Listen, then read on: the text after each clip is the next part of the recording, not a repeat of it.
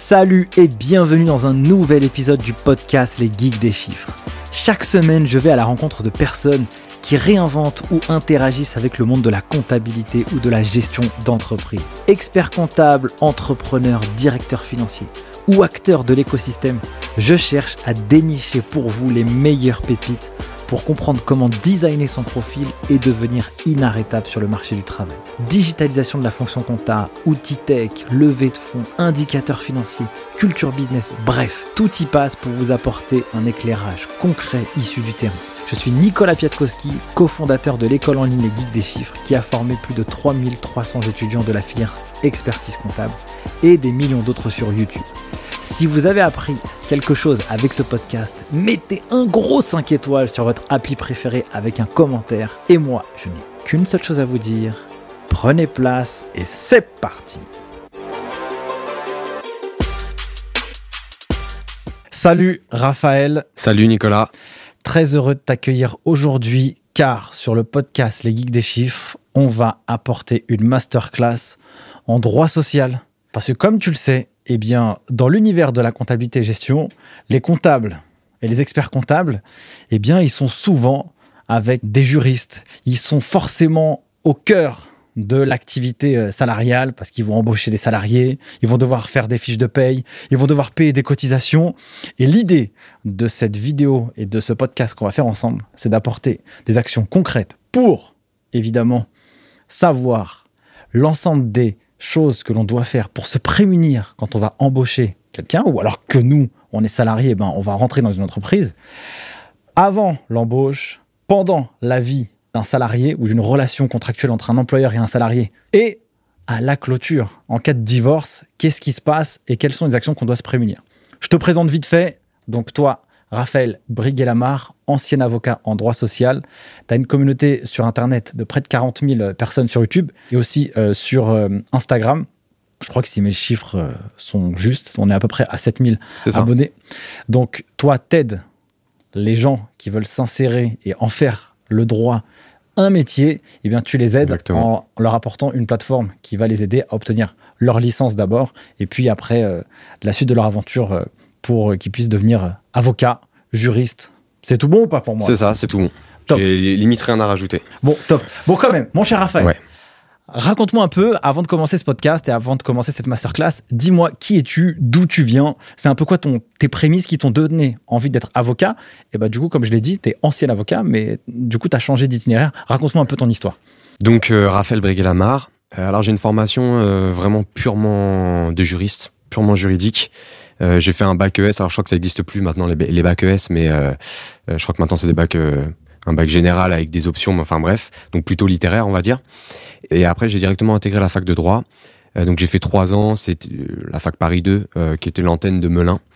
Et après, j'ai directement fait un master 1. Donc à l'époque, on se spécialisait en master 1. Je sais pas si c'est exactement la même chose maintenant. Je crois que maintenant la, vraie sélection est en master 1, elle était en master 2, mais on se spécialisait déjà en master 1 donc droit social à Assas aussi, à Paris 2, donc j'ai dû bouger à Paris.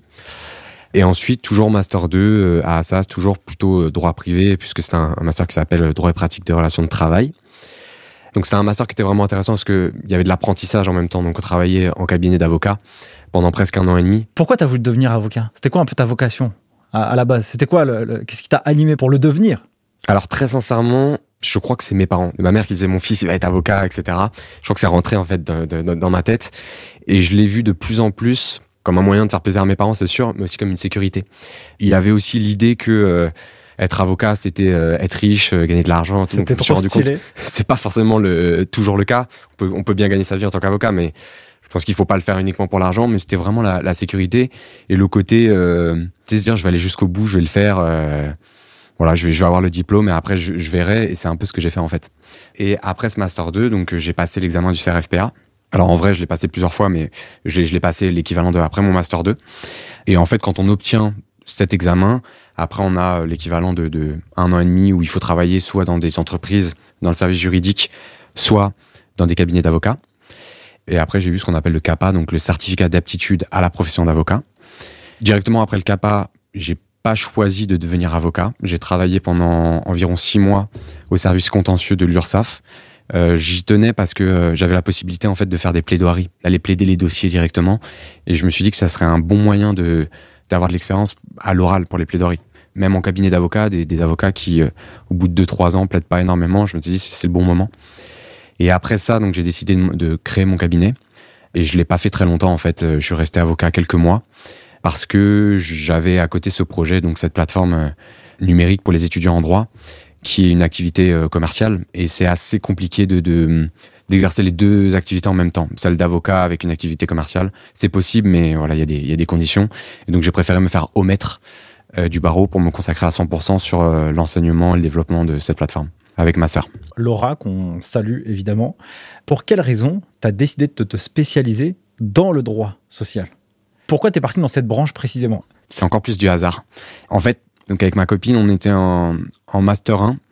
Euh, et généralement, donc le, le, la sélection ne se faisait pas en master 1, mais on choisissait de s'orienter en master 1.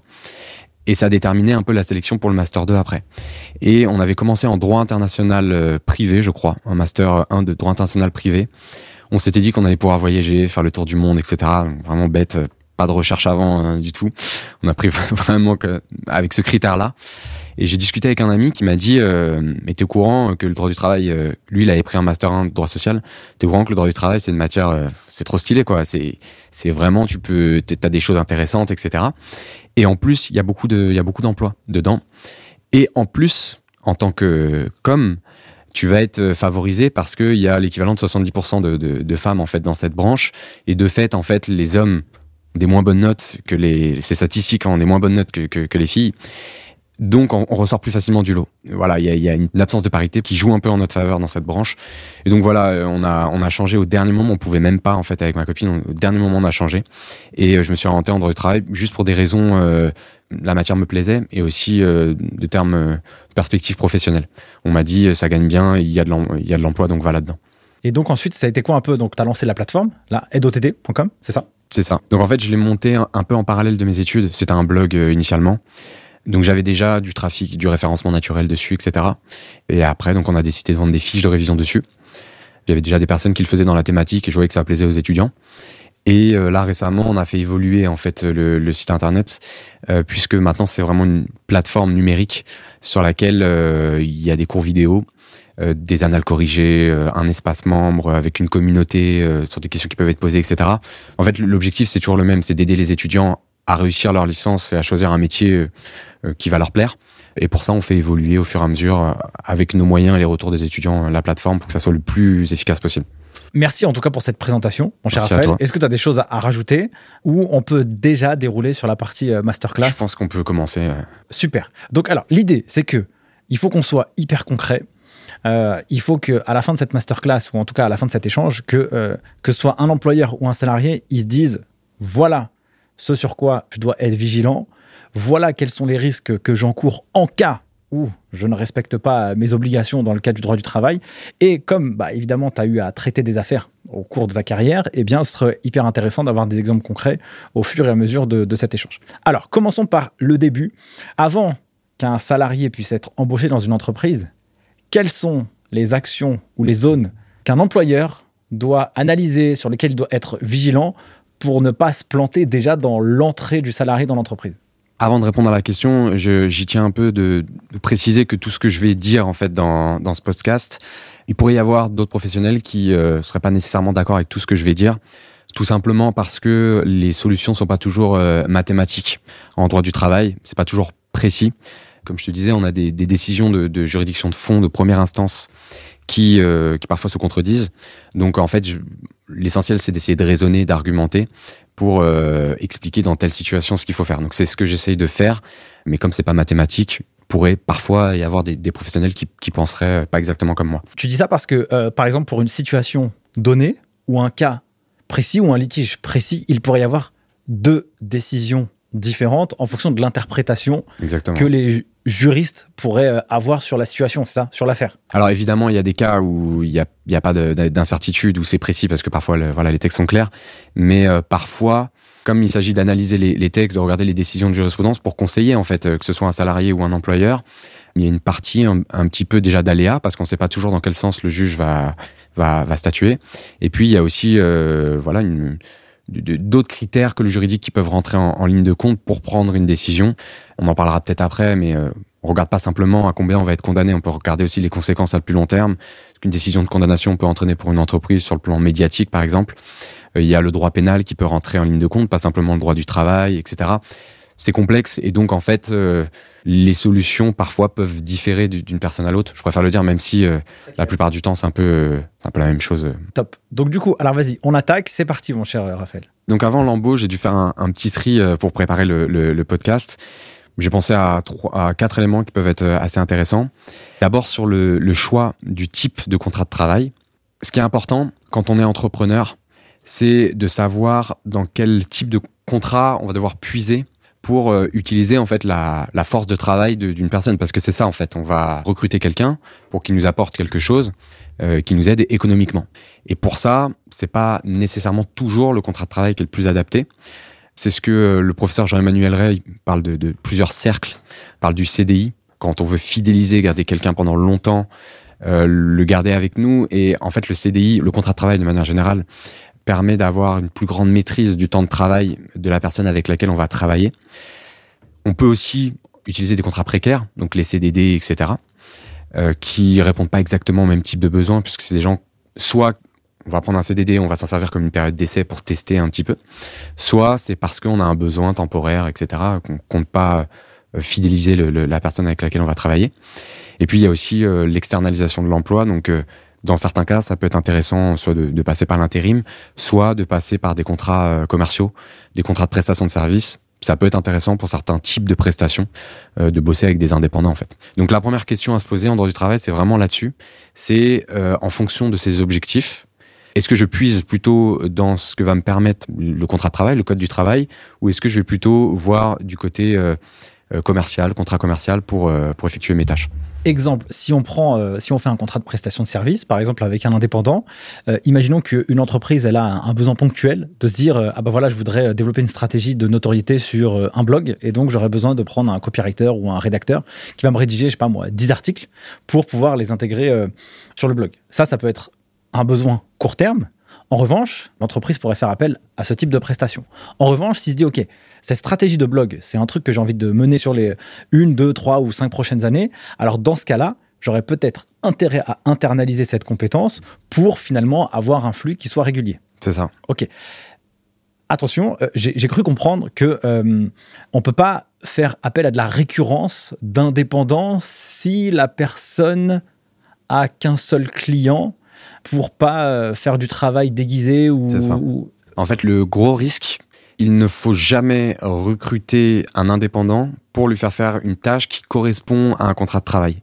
Quand on recrute un indépendant, il faut pas que ce soit euh, déguisé. Ce que vont faire euh, certains employeurs un peu malhonnêtes, c'est se dire euh, bah, l'indépendant, je paye pas les cotisations sociales, donc s'il y a une mission qui me coûte, je sais pas, 3-4 000 euros, c'est 3-4 000 euros.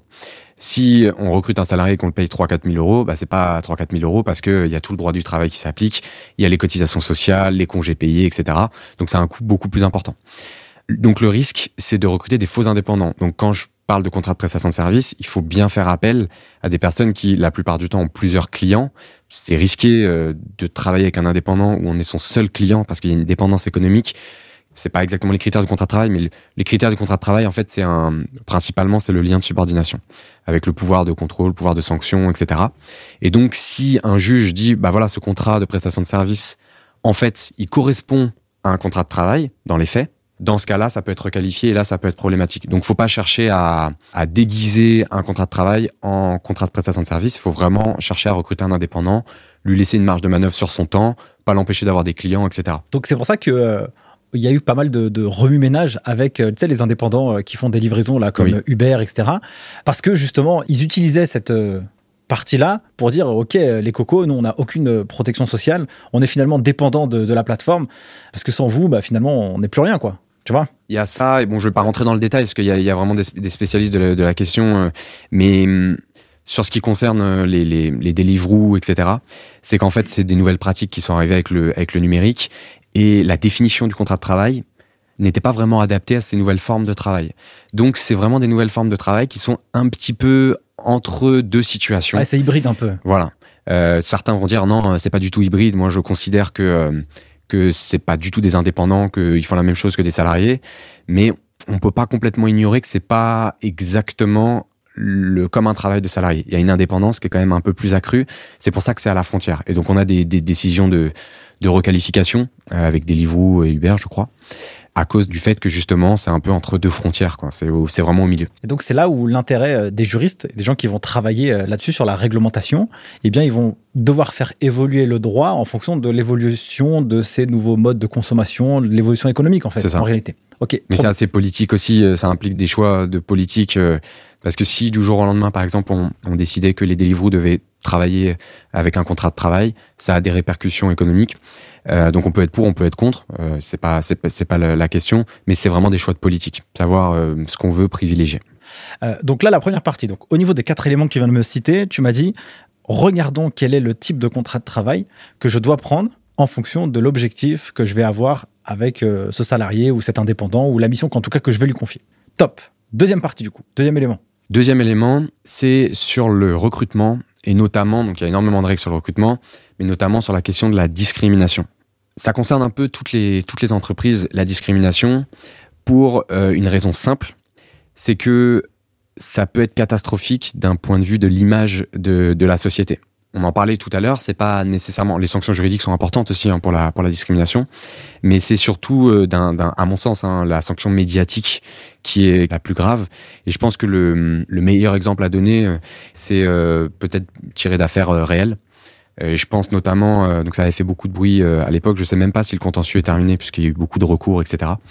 Euh, C'était euh, une société, je sais pas si on peut la citer, Ouais, euh, peut. ça s'appelle Adeco, qui travaillait notamment avec Garnier.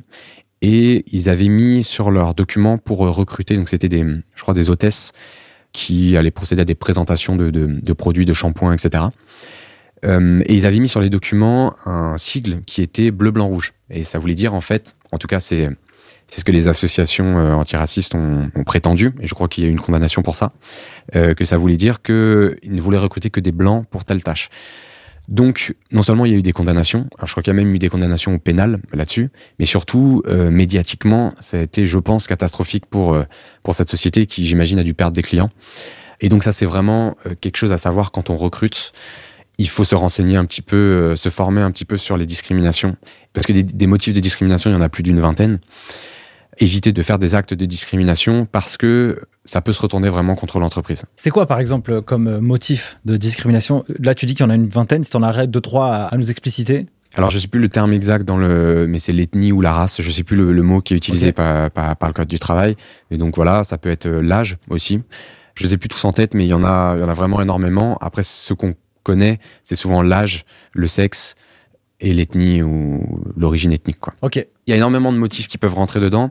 Là où faut être assez vigilant, c'est les, motifs les plus importants. On le sait que euh, on va pas euh, pouvoir dire je, je veux recruter euh, que des noirs, que des blancs, etc. Bon, c'est une discrimination raciale. Il faut vraiment faire attention avec ça euh, parce que bah, c'est une inégalité assez grave et qui est prise au sérieux par les associations, mais aussi par la loi. Donc, faut être vraiment vraiment vigilant là-dessus pendant le, le processus de recrutement.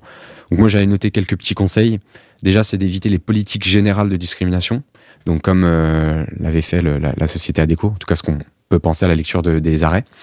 Il faut recruter des RH et s'assurer qu'ils sont bien formés sur, sur ce point-là.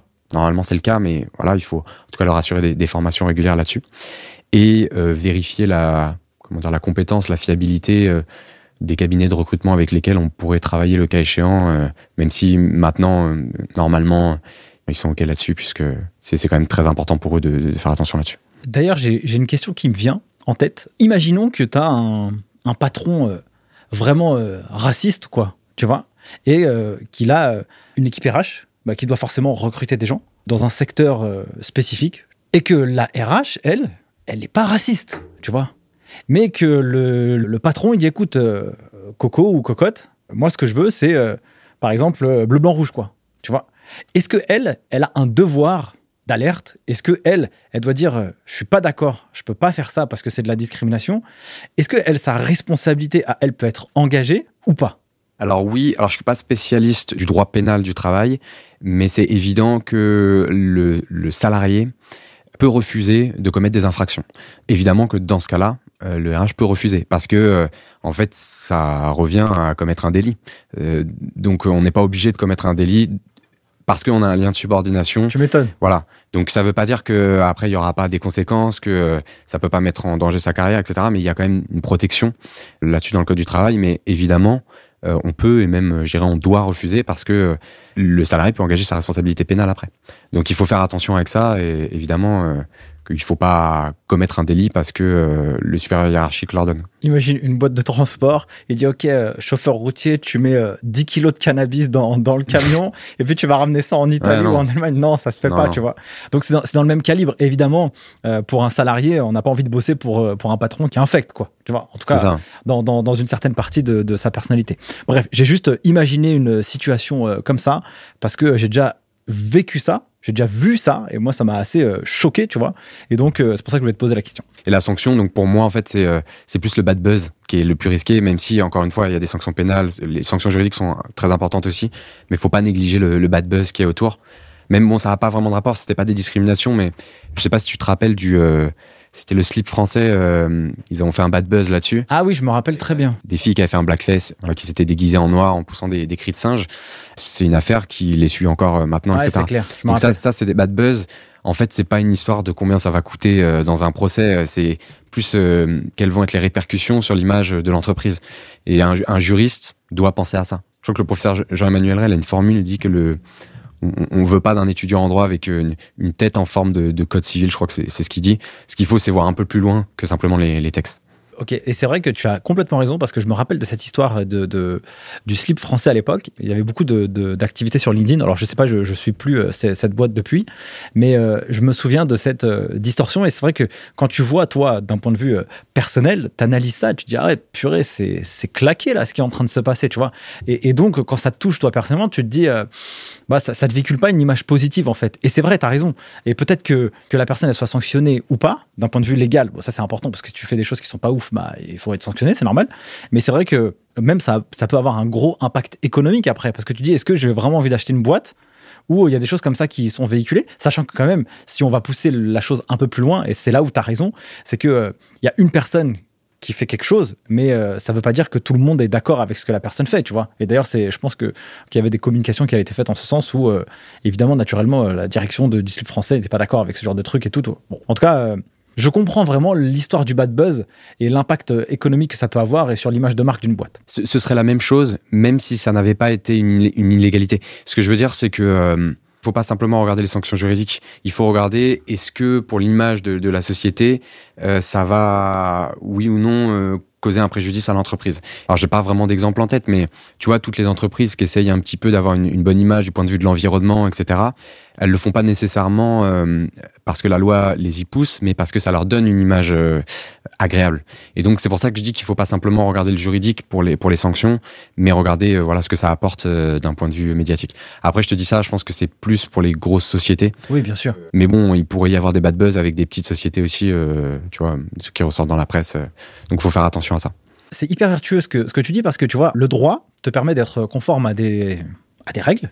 Donc euh, ça c'est très bien parce que ça te permet d'être carré, d'avoir des process, d'avoir des règles qui sont euh, communes, quelque chose qui soit normalement équitable, juste. En réalité, ça permet de toi travailler ta marque employeur et la qualité de la relation que tu peux avoir avec tes collaborateurs. Parce que dans une boîte, les collabs, c'est vraiment euh, une force de travail qui fait aussi la réussite de l'entreprise, tu vois.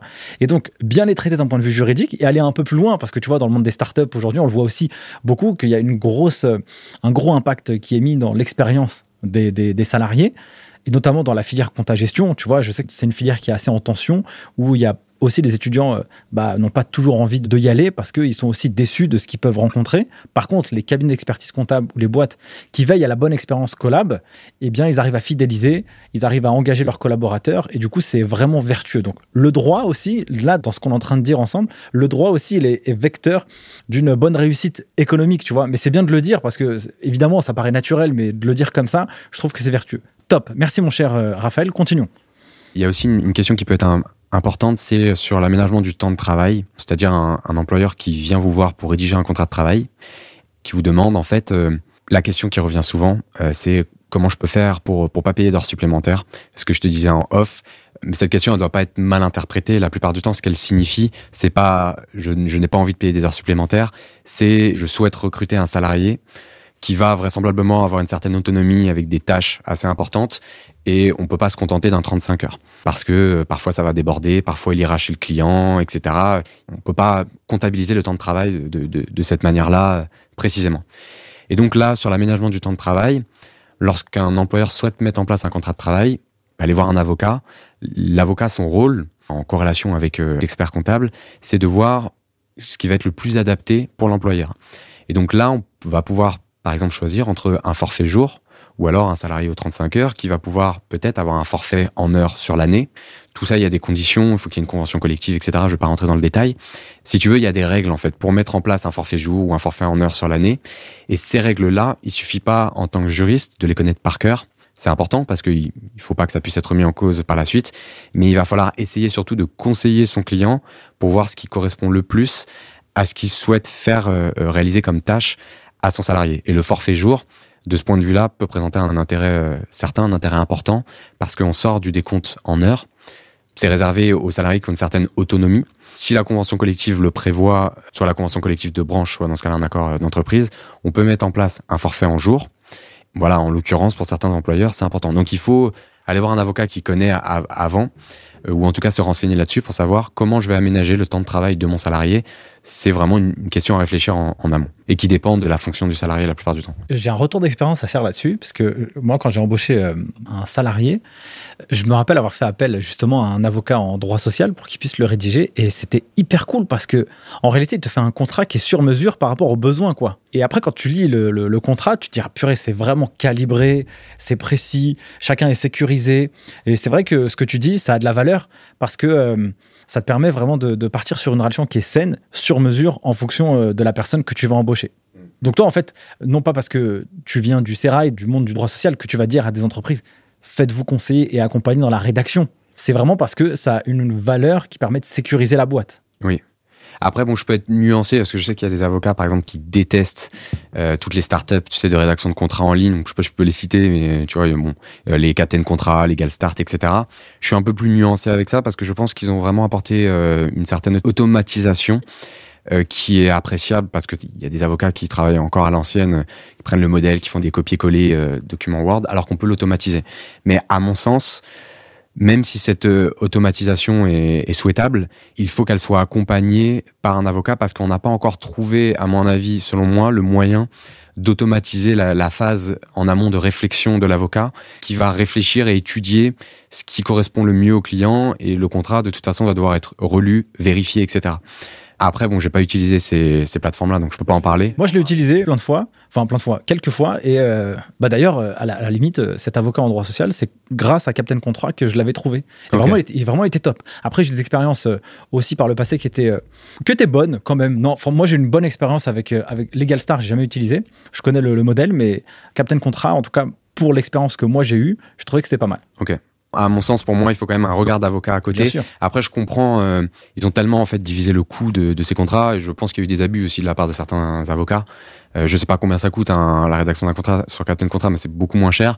Mais il faut faire attention parce que ça peut coûter beaucoup plus cher s'il y a une erreur euh, en amont au moment de, de cette réflexion-là. Si on se trompe entre le forfait jour ou le forfait heure, etc., ou que la convention collective n'est pas suffisamment étudiée pour savoir si on a vraiment droit, si ça présente un risque, etc., ça peut être problématique. Après, je crois maintenant que, que ces startups-là, euh, c'est même plus des startups, en fait, c'est des entreprises maintenant, mais euh, travaillent avec des avocats justement pour la relecture des, des contrats. Donc, s'il y a ça, euh, ça me paraît cohérent. Donc là, on parlait du forfait en jour, en fait. On était sur le forfait en jour. Forfait en jour. Si on parle juste, il y a tellement à dire, en fait, sur le temps de travail. Le temps de travail, tu sais, c'est une spécialité dans la spécialité. Il y, a, il y, a, des spécialistes du temps de travail en droit du travail.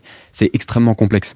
C'est ce qu'on dit d'ailleurs. J'avais un, un, chargé de TD, euh, Monsieur Pagani, qui nous expliquait, euh, qui nous disait c'est normal si sur la partie sur le temps de travail vous comprenez rien, parce que euh, c'est trop compliqué en fait le temps de travail. C'est vraiment une spécialité dans la spécialité. C'est normal de se sentir perdu. Donc il y, aurait énormément à dire là-dessus. Mais juste pour le, le forfait jour, ce qu'il faut comprendre, c'est qu'à condition que la mise en place soit légale, après il va y avoir des obligations qui vont s'imposer à l'employeur sur le, suivi du temps de travail du salarié. Il y, a, des obligations, notamment des entretiens pour vérifier, pour discuter avec le salarié, s'assurer que euh, il a une durée de travail euh, qui n'est pas déraisonnable. Le salarié va devoir remplir aussi des documents pour suivre sa charge de travail, etc. Donc il y a quand même des obligations après de suivi pour vérifier même si on a quitté le, décompte du temps de travail en heure, qu'il n'y a pas d'abus, qu'il n'y a pas de dépassement d'une durée raisonnable de travail. Oui, parce qu'après, au niveau de l'aménagement, forcément, euh, tu as les 35 heures, tu as euh, les heures supplémentaires, tu as les contrats à temps partiel. Euh, tu as, des saisonnalités. Bon, bref, tu as, plein de trucs. C'est vrai que. Même c'est une chance hein, pour, pour ne pas payer les heures supplémentaires un moment, j'aimais bien, euh, en droit du travail, lire des livres de syndicalistes parce que ça te donne euh, un point de vue complètement différent de, de, de je sais pas si tu vas lire le, magazine du MEDEF ou j'en sais rien. Mais les, les, les, syndicalistes, en fait, expliquent souvent comment la législation permet aux employeurs de, euh, de contourner. Et c'est très intéressant parce que ça permet, parfois c'est excessif, mais parfois ça donne vraiment une vision et c'est une chance de réfléchir à comment faire en sorte de payer moins d'heures supplémentaires ou moins de majoration, etc. Pourquoi? Parce qu'il y a tellement de mécanismes, tellement de systèmes, etc., qu'on peut jongler un peu entre tout ça. Bon, je ne vais pas rentrer dans le détail, mais c'est vraiment une chance et il y, y aurait beaucoup à dire là-dessus. D'accord. Euh, quatrième point, donc on avait parlé du type de contrat, euh, attention dans la partie recrutement à la discrimination, euh, là sur l'aménagement du temps de travail. Et donc quatrième point, mon cher ami. Quatrième point, donc qui est qui n'en est presque pas vraiment un parce que tout le monde le sait, mais c'est la déclaration préalable à l'embauche. Alors ça, c'est plutôt pour les pour les petites structures. Euh, parce que quand j'étais, euh, quand je travaillais à l'URSSAF, je l'ai, je l'ai beaucoup vu. Euh, c'est les personnes, donc notamment dans la restauration. on va recruter des, personnes pour un petit délai et on se dit bon, je vais quand même pas faire une, déclaration préalable à l'embauche pour soit pour un petit délai ou alors je le ferai ce soir alors que le salarié a commencé à travailler le matin ou deux jours avant. Il faut faire très attention à ça parce que ça peut coûter extrêmement cher à l'entreprise. En fait, c'est une situation de travail dissimulée et en cas de, contrôle URSSAF, ça peut être catastrophique. Donc, toujours penser cette déclaration préalable à l'embauche, elle intervient toujours au, maximum la veille. Je crois que ça commence huit jours avant. Je crois que c'est les délais entre huit jours et la veille. Donc, faut vraiment, vraiment toujours le faire. Le contrôleur quand, quand il débarque dans l'entreprise, la première chose qu'il regarde, c'est euh, les, déclarations préalables à l'embauche, le registre unique du personnel, et s'il constate que la déclaration préalable à l'embauche n'a pas été faite pour le salarié, constate qu'il est en train de travailler, c'est catastrophique pour l'employeur. Merci, mon cher Raphaël, pour cette partie-là. Une fois que le salarié est embauché, dans la vie de l'entreprise au cours du mariage Quelles sont les, les, choses sur lesquelles chaque partie doit être vigilante Alors là encore, j'ai dû faire un choix parce qu'il y aurait beaucoup à dire. À mon sens, il faut partir de quels sont les, risques juridiques. Moi, j'en ai noté trois, euh, sûrement plus, mais pour ce qui nous concerne, en droit du travail, on a le risque pénal, donc là, c'est tout ce qui va concerner un petit peu le, droit pénal du travail. Euh, je pense qu'on va un, peu l'évacuer parce que c'est vraiment pas ma spécialité. Euh, comme je te disais, c'est le, droit pénal du travail, c'est encore presque une matière dans la matière. Donc je vais pas parler de, ce que je connais pas euh, vraiment. on a le risque en droit du travail et on a le risque aussi URSAF. Évidemment, c'est pas la seule chose. On peut avoir. il y avait aussi des dossiers, donc par exemple, qui vont concerner les accidents du travail, qui peuvent aller devant le poste social du tribunal judiciaire donc qui peut concerner voilà les, les accidents de travail, le taux d'incapacité, etc. Voilà, il y a, y, a, y a, plein de contentieux possibles, mais moi, à mon sens, c'est le risque en droit du travail, le risque URSAF, où il faut vraiment faire attention en tant, en tant qu'employeur. Pour introduire, on ne va pas parler du, du, du, risque pénal, mais juste euh, pour ceux qui savent pas ce que c'est, ça pourrait être quoi un risque pénal en fait? Ça, ça pourrait être quelle typologie d'affaires ou à cause de quoi on serait dans cette case-là? Par exemple, on en parlait tout à l'heure pour la discrimination. Si c'est des cas de discrimination euh, particulièrement graves, la discrimination est punie à la fois par le Code du travail et par le Code pénal. Je crois même que tu as des, sanctions pénales qui sont comprises dans le Code du travail, si j'ai pas de bêtises. Mais en tout cas, voilà, il y a des, des comportements qui sont à la fois appréhendés par le droit du travail et à la fois appréhendés par le droit pénal. Donc euh, il, faut, il faut faire attention là-dessus. Euh, c'est pour ça qu'il y a une matière qui s'appelle le droit pénal du travail qui est étudiée aussi, voilà, qui, qui, peut entraîner la responsabilité pénale soit de l'employeur, soit le cas échéant des, des supérieurs hiérarchiques euh, également. Donc passons sur le risque du droit du travail. Qu'est-ce que c'est? Est-ce que tu peux nous vulgariser un peu ce concept? Pour moi, pour voir un petit peu le, risque en droit du travail, il faut partir des demandes prud'homales. Euh, c'est-à-dire essayer de voir un petit peu ce qui revient le plus souvent devant le Conseil des prud'hommes. Évidemment, les demandes, c'est difficile de les, de les classer. Là, on est toujours obligé de faire un choix. Moi, ce que j'ai pu constater, c'est que j'ai noté euh, trois demandes principales ici, vraiment pour, pour synthétiser, pour résumer. D'abord, les demandes qui ont trait à la contestation du licenciement. Donc, le risque, ça va être le motif de licenciement ou la manière de licencier de l'employeur. Il va falloir s'assurer que le licenciement a bien une cause réelle et sérieuse et que le licenciement, en fait, est fondé. Si le licenciement est nul ou sans cause réelle et sérieuse, on va pouvoir demander des indemnités derrière. Donc ça, c'est un premier risque. Ensuite, on a un deuxième risque qui est lié à tout ce qui va être euh, rappel de salaire, notamment les rappels d'heures supplémentaires. Euh, donc, par exemple, un employeur qui paye pas euh, des heures supplémentaires depuis X temps. C'est aussi, donc ce dont on parlait avant, un salarié qui est au forfait jour et la convention de forfait jour n'est pas valable.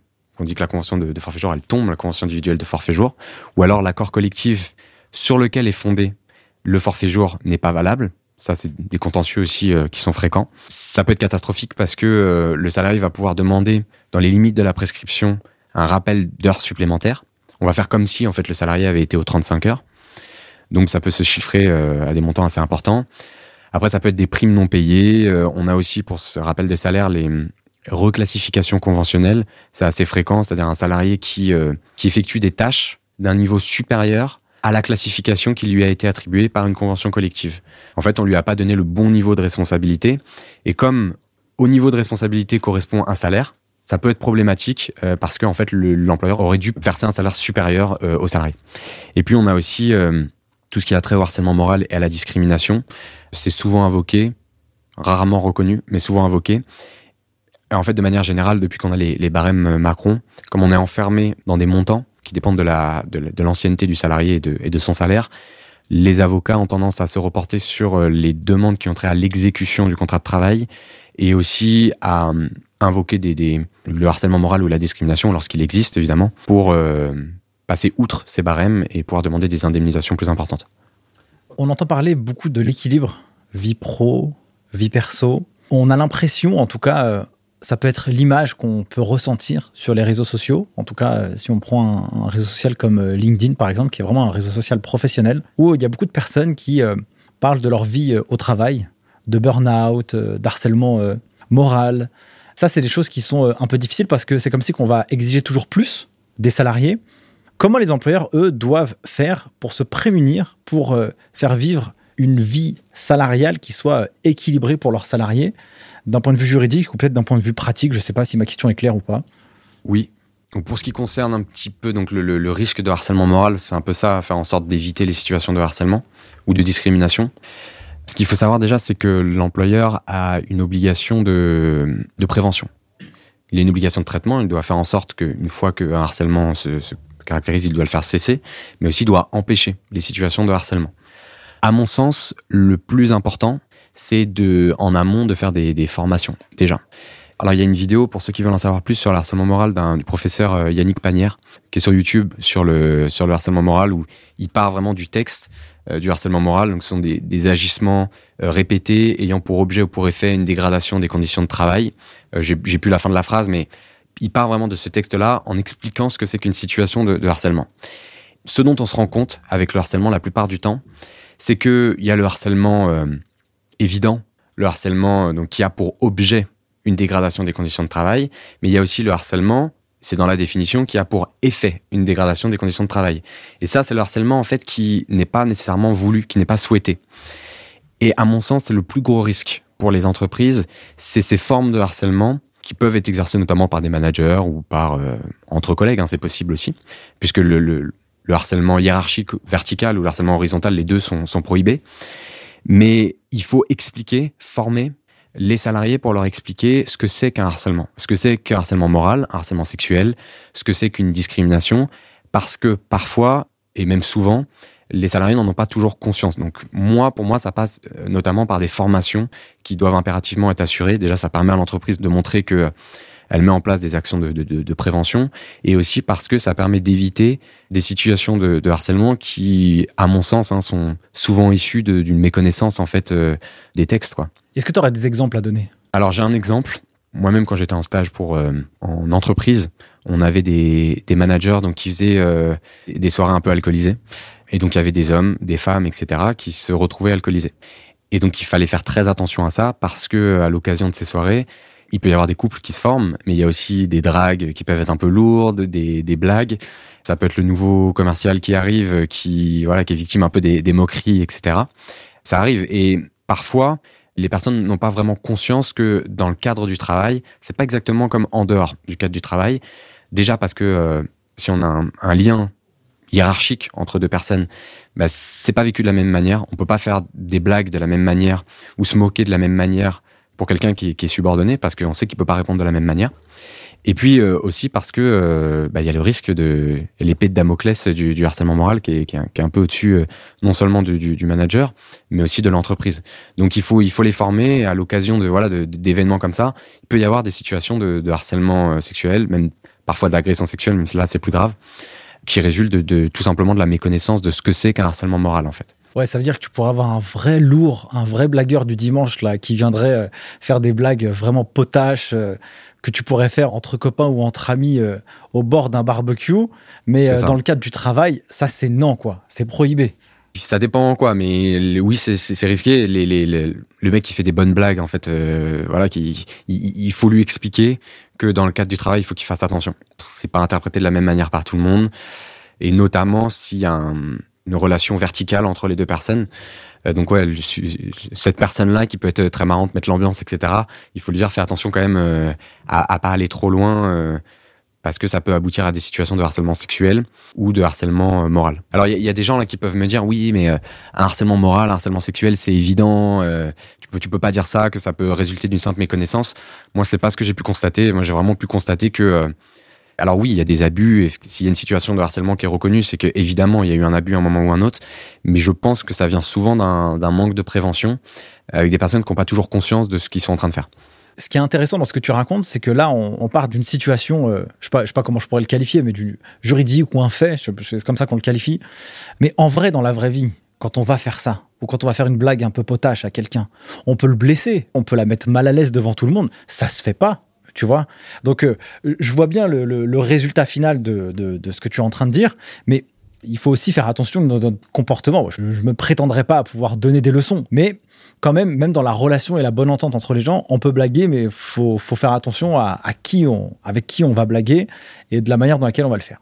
Après, c'est ce que disait le, professeur Yannick Manière. Elle est vraiment intéressante sa vidéo parce qu'il explique qu'il y a une, un fantasme en fait sur la notion de harcèlement de la part des salariés qui ont tendance à invoquer le harcèlement euh, pour le moindre fait, et à l'inverse, un déni de la part de certains euh, directeurs des ressources humaines, et qu'en fait, euh, c'est pour ça que la notion de harcèlement moral, elle est complexe.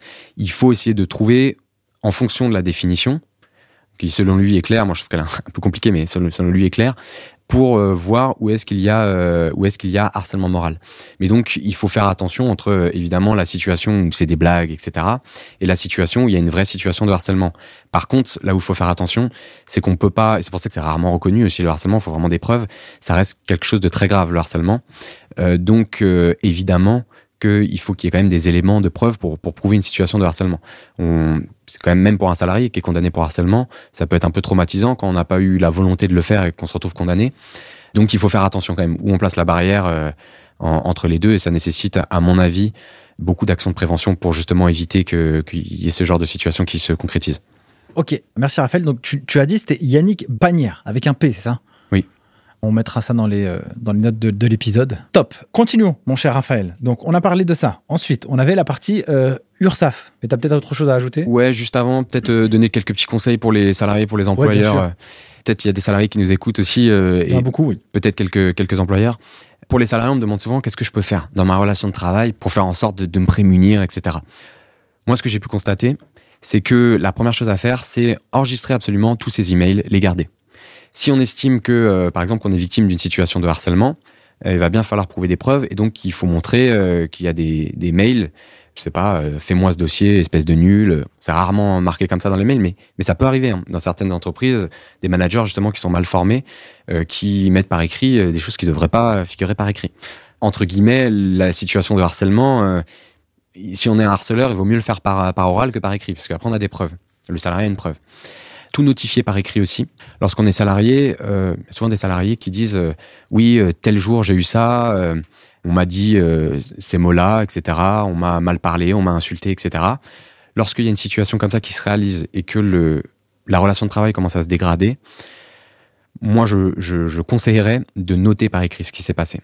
Euh, c'est très important, c'est regardé quand même par le juge, mais c'est une preuve qui va émaner euh, du, du, propre salarié, de noter précisément l'heure, la date et de dire tel jour il s'est passé ces faits-là. Si c'est des faits que vous estimez comme suffisamment importants, il faut les noter. C'est un genre de compte rendu qui fait qu'au moins on aura des éléments pour dire tel jour, telle heure, euh, il s'est passé tel, tel événement. Très important aussi pour les personnes qui souhaitent contester leur temps de travail, euh, de réaliser des tableaux de suivi de leur temps de travail précis parce que c'est des éléments qui peuvent être utilisés dans le cadre d'un contentieux ultérieur. Alors ça nécessite d'être rigoureux. Moi je l'ai jamais fait. Hein. Par exemple, je sais pas si tu l'avais déjà fait, mais jamais. Quand même, Alors là, je pense que ça, je pense que j'aurais jamais pu euh, dire euh, qu'est-ce que j'ai fait comme job pour un employeur. Ça c'est clair. Le dire, oui, mais le prouver, non. Après, c'est pas nécessairement le, contenu des tâches, mais au moins la durée. Oui, voilà, la durée en tout cas. La durée, donc ça, euh, voilà, ça, ça peut être très important dans le cadre d'un futur contentieux sur le temps de travail d'avoir noté les plages horaires, euh, les pauses, etc. pour que ça soit très précis et c'est des éléments dont les juges vont pouvoir se servir. Et enfin, ça, ça vaut pour le salarié et l'employeur. En cas de, contentieux, on en parlait un peu avant, moi je conseille vraiment de s'adresser à un avocat spécialisé en droit du travail et de faire des recherches. Ça vaut le coup de faire quelques recherches avant sur l'avocat, voir est-ce qu'il écrit des articles juridiques, est-ce qu'il a une activité, est-ce qu'il réalise des vidéos. Il y a des, avocats maintenant qui font des vidéos aussi sur sur YouTube. Est-ce que en fait dans son image, dans son site internet, dans ce qu'il peut dégager, est-ce que ça montre qu'il est spécialisé en droit du travail? À mon sens, c'est hyper important parce que euh, ça montre qu'il aura une connaissance aussi pratique euh, du sujet et il sera à mon sens, plus compétent. Il y a des gens qui vont penser le contraire de moi, mais moi je pense que euh, maintenant on est dans, dans, un monde où il vaut mieux être spécialisé euh, dans une matière à la fois. Et côté employeur, euh, rapidement, donc respecter les obligations sur le temps de travail, on en parlait, il y a, y a des, vraiment des, des, actions à mettre en place là-dessus, notamment pour le forfait jour. Ça c'est important de le faire parce que c'est des contentieux qui peuvent coûter très cher. Sensibiliser le personnel au harcèlement moral, harcèlement sexuel, discrimination, faire des formations de temps en temps là-dessus. Et euh, c'est la même chose, euh, faire appel à un avocat spécialisé lorsqu'il y a un contentieux qui se réalise, parce que euh, ça peut coûter très cher à l'entreprise. J'ai quelques petites anecdotes d'avocats qui, qui avaient fait des erreurs, qui sont très problématiques pour l'entreprise, parce que justement, il n'y a, y a pas eu une recherche approfondie avant de, de l'avocat. L'avocat a été choisi un peu rapidement comme ça. Et donc, à mon sens, il faut faire attention à ça. Ce que j'aimerais aborder aussi, c'est quelles sont aussi les obligations du salarié dans sa relation contractuelle avec son employeur. Tu vois, ce serait intéressant aussi de savoir, nous, on est embauché demain en entreprise, qu'est-ce que l'employeur a le droit d'exiger de nous et qu'est-ce que nous, on lui doit à lui, en fait? Tu veux dire dans le cadre de la relation, dans le cadre de, la relation de travail, ouais. Il y a plusieurs obligations qui s'appliquent euh, aux salariés, mais l'obligation principale, en fait, c'est de mettre à disposition euh, sa force de travail, son temps de travail. Bah déjà, la première euh, obligation, c'est de travailler. C'est pour ça que l'abandon de poste, par exemple, est sanctionné qu'un un salarié qui arrête de travailler peut faire l'objet d'un licenciement. On a des obligations euh, de, de part et d'autre. Ce serait un peu trop long de les, de les énumérer, mais voilà, il faut il faut regarder en fonction du cas par cas. Est-ce que là il y a une violation de telle obligation de la part du salarié ou pas quoi. Donc par exemple, là le seul exemple que, que j'ai en tête là maintenant, je, je parlais d'amendement de poste où ça peut être des retards répétés. Un retard, c'est un manquement euh, à l'obligation de, d'accomplir la prestation de travail, ce qui fait que ça peut justifier une sanction euh, disciplinaire. Donc c'est oui évidemment il y a, y, a des, il y a des obligations des deux côtés. Si on prend un exemple d'un salarié euh, qui est au forfait jour, lui, du coup, il n'est pas soumis à la réglementation du temps de travail. Alors, il est soumis seulement à une partie. D'accord. Il va être soumis au temps de repos, mais il n'est pas soumis aux durées maximales de travail. Ok.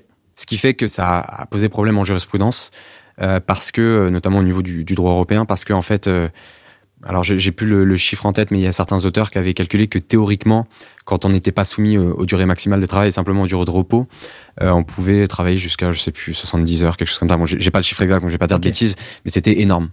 Euh, c'est pour ça qu'en fait la condition, c'est d'assurer une durée raisonnable de travail, et c'est pour ça aussi qu'il y a des obligations qui sont prévues par le code du travail, avec des entretiens annuels, un suivi euh, du temps de travail qui doit être réalisé par le salarié, des papiers qui doivent être mis sur le, le, le droit à la déconnexion, etc. Donc il y a quand même pour éviter un contentieux, des obligations à respecter. Après, le forfait jour, il faut faire attention parce qu'il y, y, a un risque, il y a un risque là-dessus de, peut y avoir des, pratiques qui vont conduire le salarié à travailler beaucoup trop et à dépasser la durée raisonnable de, travail. En fait. Du coup, c'est aussi, euh, je, alors, sais pas, hein, mais j'imagine que ce format de relation contractuelle entre un employeur et un salarié est de plus en plus commun. Euh, le forfait jour, parce que là, c'est un peu pour euh, pour casser toutes les barrières et puis euh, on y va et en gros on fait un peu pas on fait comme on veut mais ça permet aussi d'avoir une grande souplesse pour l'employeur. Pour le salarié peut-être un peu moins ou peut-être qu'on va lui vendre la souplesse tu vois j'en sais rien. Bah moi c'est sûr que alors j'ai pas les statistiques donc euh, ça n'engage que moi ce que je dis. Mais quand on a des gens qui nous disent oui en France euh, il y a les 35 heures alors oui c'est la durée légale du travail quand on va décompter le temps de travail en, heures. Mais à mon sens, maintenant, les 35 heures, ça reste quand même, j'ai pas les statistiques, hein, mais ça reste quand même assez faible en termes de, statistiques parce que le fait qu'on ait une durée légale à 35 heures, ça n'empêche pas de travailler aux 39 heures. Ça n'a pas de rapport. C'est simplement que c'est la durée légale du travail pour calculer en fait le, le, salaire. Mais il y a plein de salariés qui sont en 39 heures, 37 heures, etc. Euh, et puis il y a énormément de salariés au, forfait en jour. Donc ouais, je pense qu'il y, y a, énormément de dispositifs, de mécanismes euh, qui, qui, permettent à un employeur de, de faire travailler le, le salarié euh, plus que 35 heures. J'ai pas les statistiques, donc euh, peut-être qu'on va me dire le contraire. Il faudrait, peut-être regarder ça plus en détail. Ouais, bien sûr. Ok. Du coup, mon cher Raphaël, passons à la partie euh, du divorce, où là, on se dit, ok, euh, Coco, cocotte, mon cher ami employeur, mon cher ami salarié, ciao, bon dimanche. Est-ce que tu peux nous, nous parler de ça? Quelles sont les obligations quelles sont les choses sur lesquelles, côté employeur et côté salarié, on doit être vigilant Alors sur la rupture du contrat de travail. Donc la, la rupture du contrat de travail, c'est c'est à mon sens fondamental parce que euh, il y a énormément de contentieux qui naissent là-dessus. Tout ce dont je te parlais sur euh, les demandes qui ont trait à l'exécution du contrat de travail, moi c'est ce que j'ai pu constater. Il y a un désir euh, presque de vengeance dans dans un procès devant le Conseil des prud'hommes.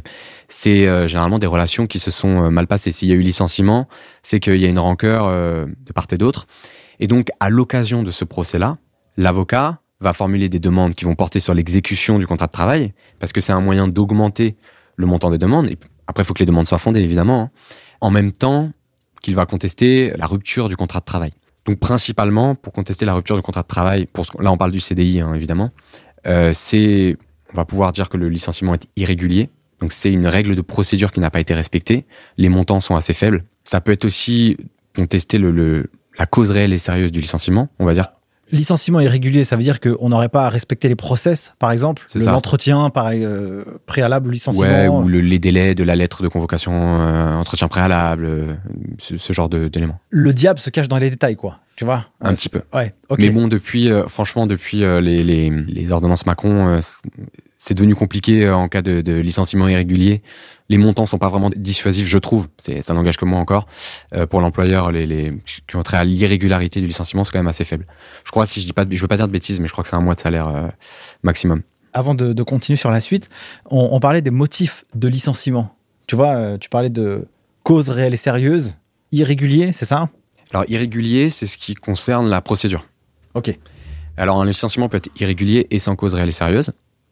Quand on dit qu'un licenciement est sans cause réelle et sérieuse, ça veut dire qu'il n'est pas fondé sur une cause réelle et sérieuse. En fait, si tu veux, le, code du travail nous dit que les licenciements doivent avoir une cause réelle et sérieuse, aussi bien pour euh, le licenciement pour motif individuel que le licenciement pour motif économique. Mais le code du travail ne définit pas ce que c'est que la cause réelle et sérieuse. Ouais, c'est ça que j'allais te dire en fait. Euh, donc c'est aussi euh, un peu, difficile dans l'interprétation qu'on peut y apporter. moi, je me rappelle, j'avais un copain quand on était à l'école. toujours, on utilisait ce, mot cause réelle et sérieuse, tu vois. À chaque fois qu'on on balançait cette phrase pour faire genre qu'on était trop, trop, trop, trop juriste dans les études. Mais ok. Donc ça définit pas précisément, mais en, fait, il faut qu'il y ait quelque chose qui, s'est nourri, qui permet de justifier le licenciement. En fait, la, doctrine définit la cause réelle et sérieuse de licenciement. J'ai pas la définition exacte, mais la, doctrine le définit. Euh, simplement, ce que ça veut dire, on peut pas rompre comme on veut un CDI. Il faut derrière qu'il y ait un motif qui vienne nourrir cette rupture. Et donc, la plupart du temps, ce qu'on fait, c'est qu'on regarde les différents types de licenciements. Donc, par exemple, pour un licenciement pour motif individuel, ça va pouvoir être un licenciement disciplinaire, fondé sur une faute, une faute simple, une faute grave, une faute lourde, ou ça peut être un licenciement non disciplinaire, par exemple un licenciement pour insuffisance professionnelle. Donc ça veut dire que si je te dis euh, je t'aime pas, je peux pas te virer en fait. Ah voilà, ça marche pas. Ça, ça s'appelle un, licenciement pour incompatibilité d'humeur, c'est pas possible. Euh, si tu veux me virer, il va falloir que tu me dises, euh, Raphaël, t'es incompétent. Pas que tu me le dises comme ça, mais c'est ça, un licenciement pour insuffisance professionnelle, c'est justifier que les tâches pour lesquelles tu m'as recruté et que tu m'as demandé de faire, bah, je suis pas capable de bien les faire. Je les fais mal et que tu as essayé de me former, que tu m'as donné les moyens euh, d'accomplir ma tâche. Il y a d'autres conditions hein, pour licenciement pour insuffisance professionnelle, mais tu vois derrière l'idée le contrôle du juge pour ce type de licenciement-là.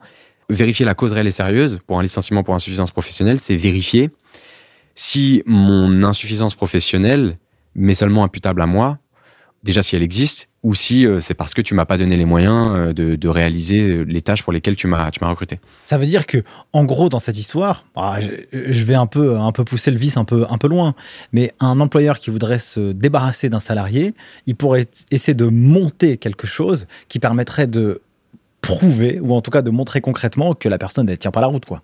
Mais du coup, par exemple, euh, je me rappelle quand j'étais en cabinet à l'époque, donc je travaillais dans deux cabinets en même temps, et il y avait un cabinet qui m'avait dit pour mon premier jour, Nicolas, est-ce que tu sais faire une liasse fiscale?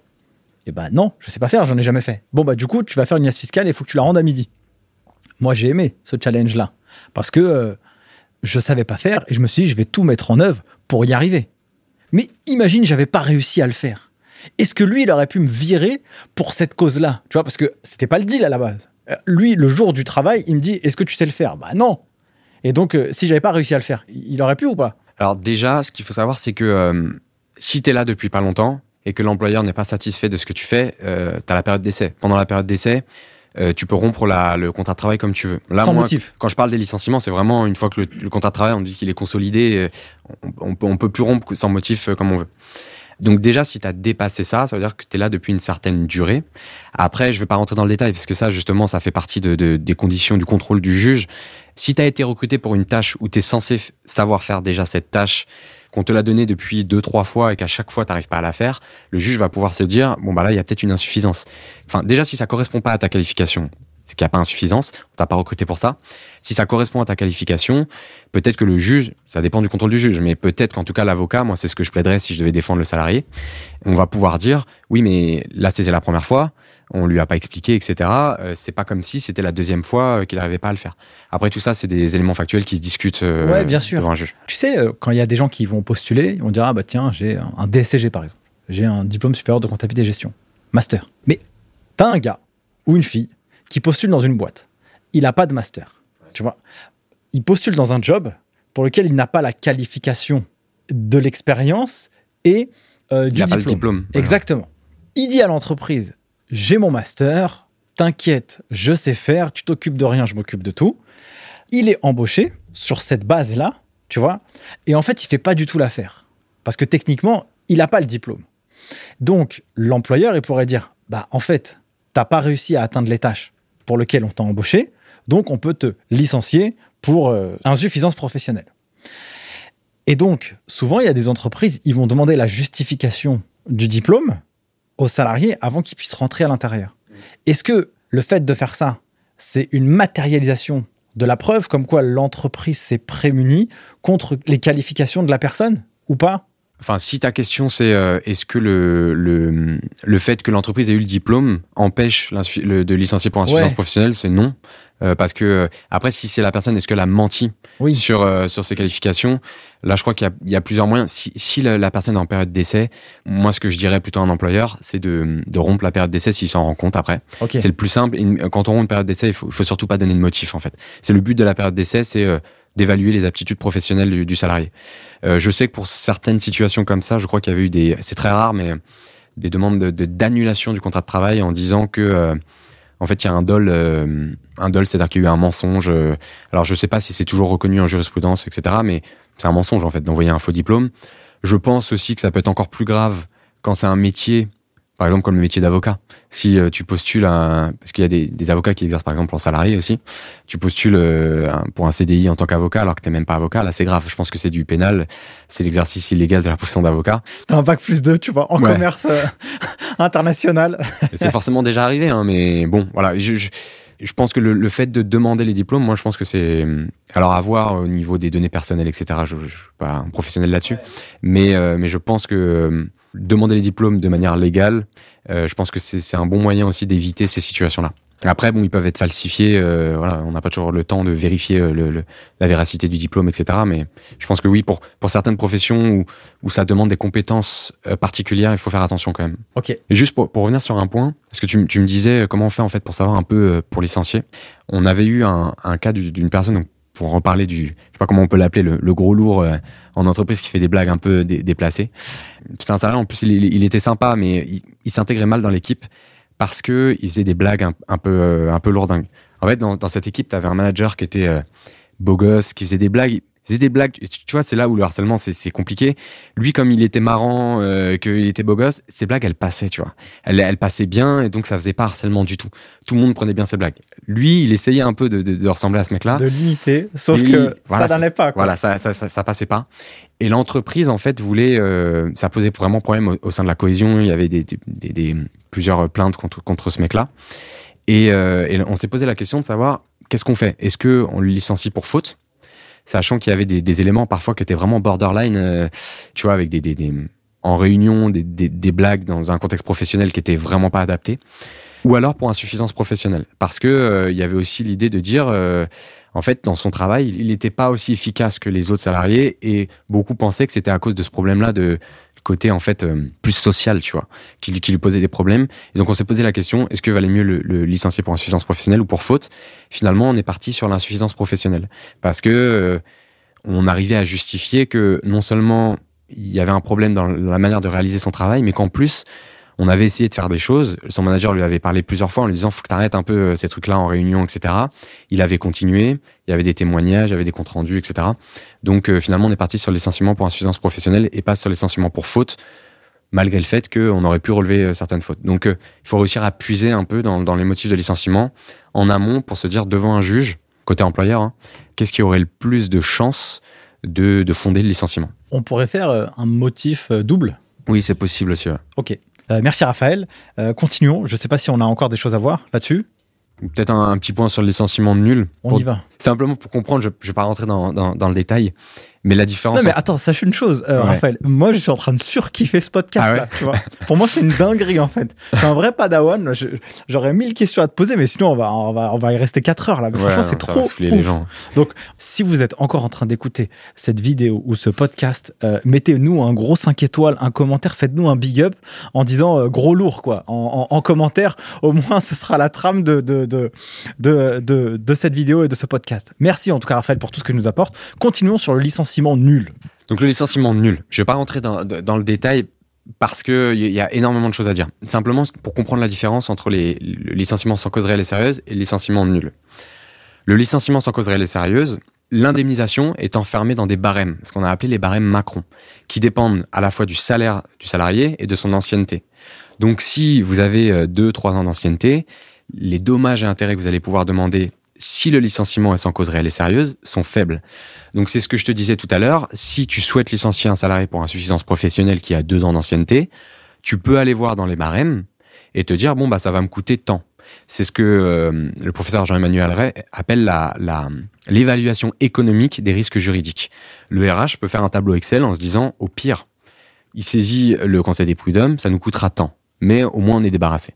C'est un peu cru hein, ce que je dis, mais ça fonctionne comme ça. C'est ça l'évaluation économique des risques juridiques. On a certains cas qui sont tellement graves, tellement importants, qui vont protéger des valeurs considérées comme étant tellement importantes au regard de la loi, que on va dire à l'employeur sur ce, coup-là, mon coco, tu vas pas pouvoir évaluer économiquement le risque juridique. Là, on va t'en empêcher. L'exemple le plus connu, c'est la discrimination ou le harcèlement. Dans ces cas-là, le licenciement est nul et quel est l'avantage pour un salarié du licenciement nul, c'est que ça va permettre de, au salarié de solliciter sa réintégration dans l'entreprise. Donc là, l'entreprise est bloquée, elle va devoir réintégrer le salarié. Si elle le fait pas, elle va pouvoir être condamnée à, payer euh, une condamnation avec astreinte. Donc en fait, elle est forcée de réintégrer le salarié. Donc là, le RH peut pas dire ça va me coûter tant. En fait, t'es es forcé. Et aussi, on va pouvoir sortir de ces barèmes Macron et demander des indemnisations un peu plus importantes. C'est pour ça qu'un salarié qui a une faible ancienneté, mais qui peut arguer d'une situation de harcèlement moral ou de discrimination, va pouvoir récupérer des montants plus importants.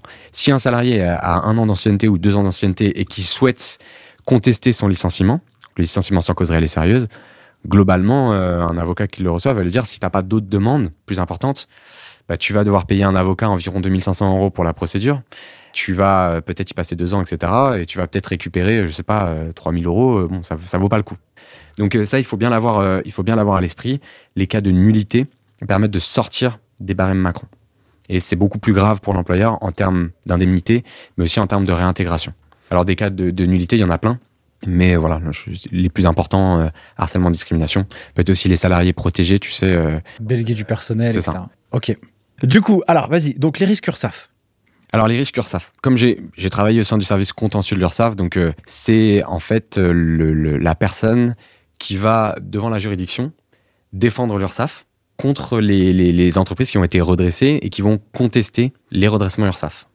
Donc un redressement URSAF, en fait, c'est euh, Ça va servir à contrôler le respect par l'employeur des obligations légales en matière de cotisation et de hum, contribution sociale. Concrètement, on va voir est-ce que l'employeur a payé suffisamment de cotisations sociales? Donc là, il y a un risque très important pour les entreprises parce que quand le contrôleur SAF euh, effectue son contrôle, il va vérifier tous les documents, donc notamment des documents euh, comptables, pour vérifier si euh, toutes les sommes qui ont été versées, en fait, qui, sont passées en, frais professionnels, est-ce qu'il va vérifier est-ce que c'est pas des avantages en nature pour voir s'il va réintégrer ces montants dans l'assiette des cotisations? Donc, alors, prenons un exemple. Du coup, euh, tu as une boîte qui va avoir un contrôle URSAF. L'URSAF, lui, son objectif, c'est de bien vérifier que, en fonction de ce qui s'est passé dans la boîte, eh bien, ce que la boîte a fait, elle a bien déclaré les cotisations sociales en fonction de ce qu'elle a fait, avantages en nature, bon bref, tout le tralala, les salaires, les bref, tout ce qui va avec. Le contrôleur URSAF, lui, il fait son contrôle. Et sur les contrôles que le contrôleur URSAF peut faire, c'est quoi les points de vigilance que les entreprises doivent avoir pour ne pas se faire allumer? Parce que tu sais, t'entends URSAF, déjà ça fait flipper, tu vois, dans l'esprit collectif. Donc tu te dis, là je suis mal barré ou alors je vais me faire déplumer. L'URSSAF, ça fait peur. Hein. C'est comme les, les, les, contrôles fiscaux parce qu'on se on se met à la place des entrepreneurs, euh, des entrepreneurs honnêtes. Les, les, entrepreneurs malhonnêtes, en contre l'URSSAF, ils méritent, c'est bien fait pour eux. Mais le problème des, des malhonnêtes, c'est qu'ils s'organisent généralement pour euh, pour pas payer. Mais les entrepreneurs honnêtes, ça fait peur parce que euh, on en revient toujours au même. Parfois, c'est une méconnaissance de texte et c'est compliqué. Franchement, c'est c'est compliqué un contrôleur SAF. Parfois, il y a des erreurs aussi. Moi, je l'ai vu en vrai. Hein. Il y a des erreurs parfois des contrôleurs. Moi, ce que je peux dire, je peux pas donner tous les exemples de redressement parce que euh, il y en aurait plus de 1000. Enfin, ça va être trop compliqué. Simplement, je peux donner simplement un exemple et expliquer comment je ferais moi pour être vigilant là-dessus. Pour donner un exemple qui va parler à tout le monde, parce qu'on va se dire oui, mais sur quoi je peux être redressé euh, Une entreprise, par exemple, qui va rembourser à ses commerciaux qui ont besoin de faire du réseau la cotisation au Rotary ou euh, Lions Club, par exemple. C'est quoi ça? Des... Donc c'est des, hum, des, associations professionnelles qui vont permettre de rencontrer du monde pour euh, élargir son réseau professionnel. Cette cotisation-là, on peut se dire, c'est un frais professionnel parce que c'est pour l'activité de l'entreprise. Carrément. Voilà.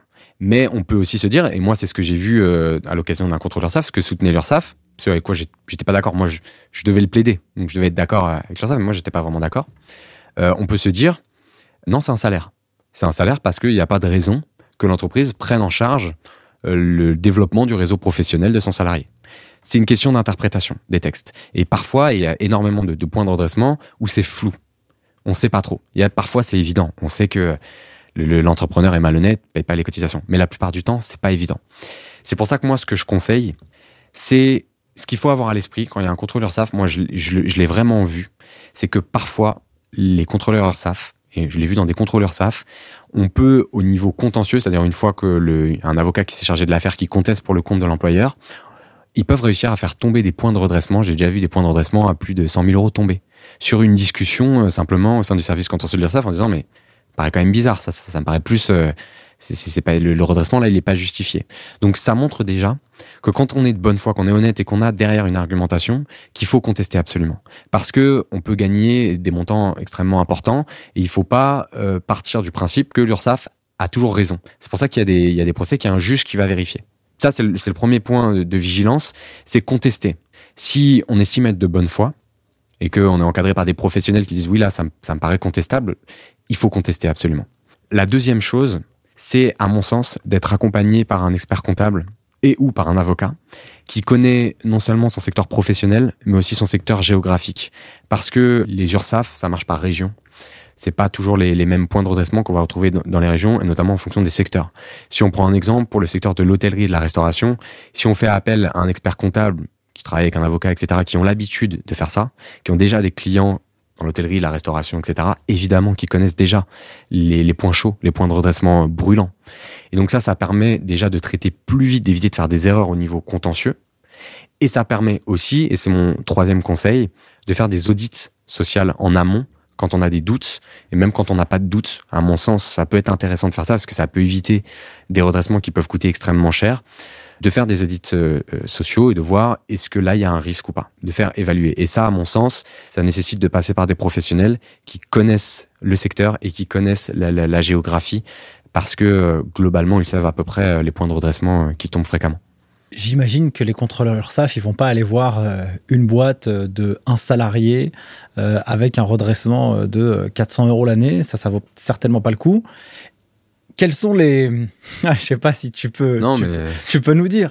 Mais quels sont les traceurs qui fait que hmm, là, il faut faire gaffe si on est dans, dans cette, euh, dans cette catégorie d'entreprise, tu vois? Parce que forcément, il y a des zones d'alerte. Ah, Mm. tiens, le contrôleur SAF est dans le bureau, euh, entre collègues, il dit, ah, tiens, j'ai trouvé un poisson, voilà, je vais aller le chercher. Qu'est-ce qui fait que ce poisson, eh ben, on l'a flairé, on pense qu'il est, il est un bon client pour nous encore une fois, là, c'est vraiment imprécis. Ce que je veux dire, je préfère que les, les gens qui nous écoutent, ils prennent ça avec des, des pincettes. Moi, je, vais dire de, de ce que j'ai pu discuter quand j'ai discuté avec des contrôleurs SAF, etc. Tu vois. Déjà, je me suis rendu compte que les contrôleurs SAF, ils doivent rapporter de l'argent. Il faut faire des contrôles. Donc, évidemment, moi, je pense que plus l'entreprise fait de chiffre d'affaires, plus, entre guillemets, euh, c'est des contrôles sur lesquels ils vont essayer d'être minutieux, faire attention.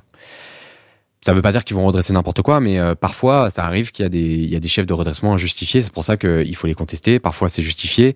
Parfois, le montant va être réduit, etc. Si l'entreprise euh, a fait un gros chiffre d'affaires, une grosse activité, bah là, euh, moi, je conseillerais vraiment euh, faites un audit social pour voir quels sont les, les points brûlants. Euh, je, je prends un exemple. Par exemple, il y avait une entreprise qui a remboursé les frais de transport, qui était, qui était, je crois, dans, dans le secteur, en tout cas, qui était dans, dans un endroit qui n'était pas très bien desservi euh, par les bus, et qui remboursait une partie des frais de transport. Et euh, l'URSSAF avait considéré que ces frais de transport, en fait, euh, le remboursement excédait les limites autorisées, etc. Et donc, elle avait réintégré une grosse partie dans l'assiette des cotisations, et ça faisait des montants euh, extrêmement importants. Si l'entreprise avait été conseillée en amont dans le cadre d'un audit social, peut-être qu'elle se serait organisée différemment. Oui, parce que normalement, je crois que euh, l'employeur, il peut rembourser sur un certain montant pour euh, l'essence. Le carburant, je crois que c'est 200 ou 250 euros, j'en sais rien, par an, je crois. Franchement, j'ai plus les Bon, montants bref, en tête, il, mais il me semble qu'à l'époque, euh, moi, j'avais vu ça. Et puis, il y avait le frais de transport. Il peut rembourser à minima la moitié, le ticket de bus, là, ou euh, jusqu'à 100%. Je crois que c'était ça les, les règles aussi, si je me rappelle bien. Euh, et donc, eux, ils n'étaient pas dans les clous. Ils étaient partis un peu plus loin. En fait, ils voulaient faire quelque chose au bénéfice de leurs salariés, en réalité. C'était pas, justement, c'était aussi pour être utile pour leurs collaborateurs.